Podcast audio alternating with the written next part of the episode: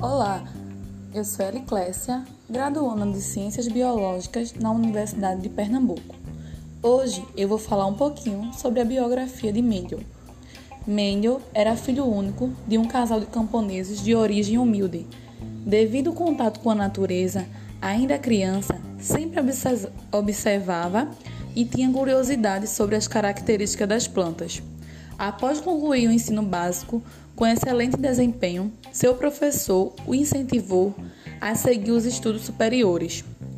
Como sua família não tinha recursos financeiros, aos 21 anos, Mendel entrou para o mosteiro da Ordem de Santo Agostinho. Mendel foi registrado com o nome Johann Mendel e no mosteiro adotou o nome Gregor. O interesse pelas plantas estendeu-se à sua nova idade. Mendel era o responsável pelo jardim do mosteiro. Era uma forma de conciliar a sua vida religiosa com a vocação pela ciência.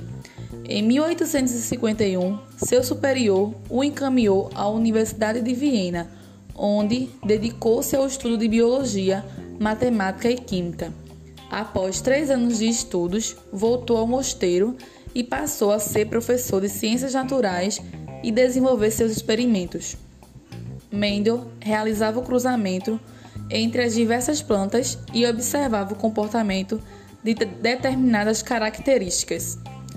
Os resultados de seus experimentos e observações foram publicados em 1866, com o título Experimentos com plantas híbridas.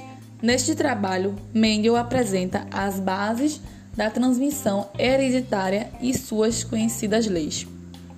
Algumas referências citam que Mendel elaborou e distribuiu 40 cópias do seu estudo.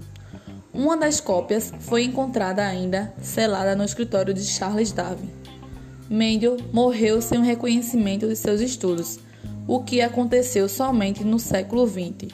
Os seus estudos foram fundamentais para a compreensão do mecanismo da hereditariedade.